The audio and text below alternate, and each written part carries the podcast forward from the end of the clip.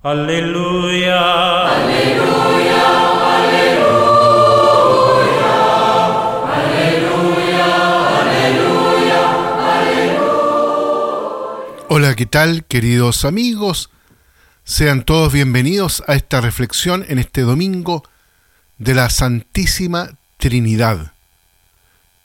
Y el mensaje del Evangelio de este día está resumido en esa expresión tan linda de San Juan. Dios envió a su Hijo para que el mundo se salve por él. Soy el Padre Roberto Navarro y los quiero invitar para que juntos reflexionemos en torno a las lecturas de este día domingo.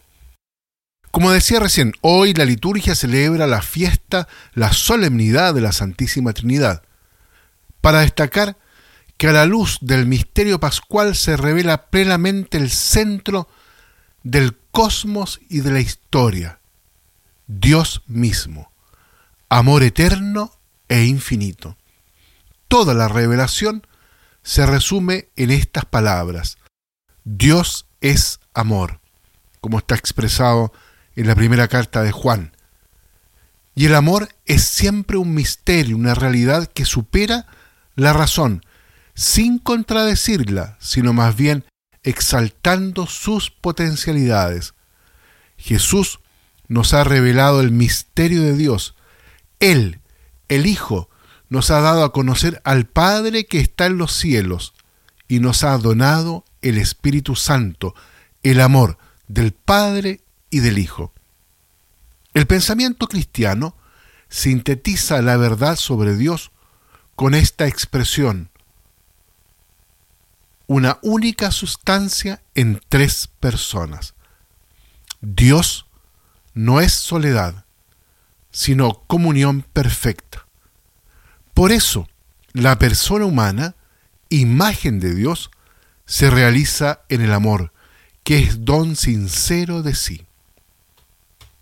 Contemplamos el misterio del amor de Dios participando de un modo sublime especialmente en la Santísima Eucaristía, sacramento del cuerpo y de la sangre de Cristo, representación de su sacrificio redentor.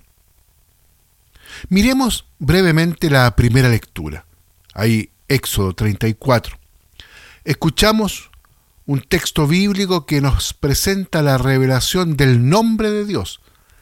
Es Dios mismo, el eterno, el invisible, quien lo proclama, pasando ante Moisés en la nube, en el monte Sinaí, y su nombre es el Señor, Dios compasivo y misericordioso, lento a la ira y rico en gracia y fidelidad.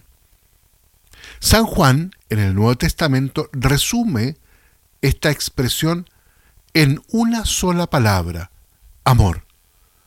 Lo atestigua también el pasaje evangélico de hoy, tanto amó Dios al mundo que le entregó a su Hijo único.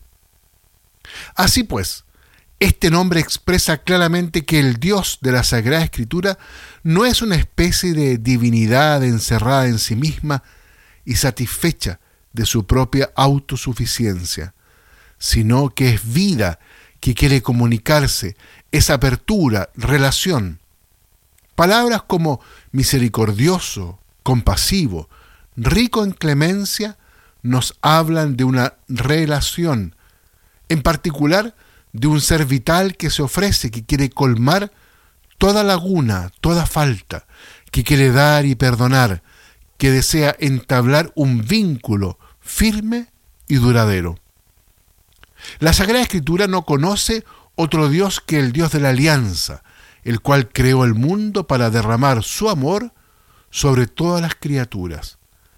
Y se eligió un pueblo para sellar con él un pacto nupcial, a fin de que se convirtiera en una bendición para todas las naciones, convirtiendo así a la humanidad entera en una gran familia.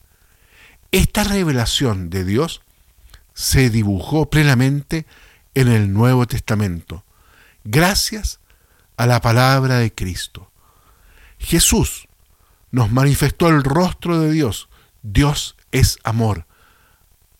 Amor Padre, amor Hijo y amor Espíritu Santo.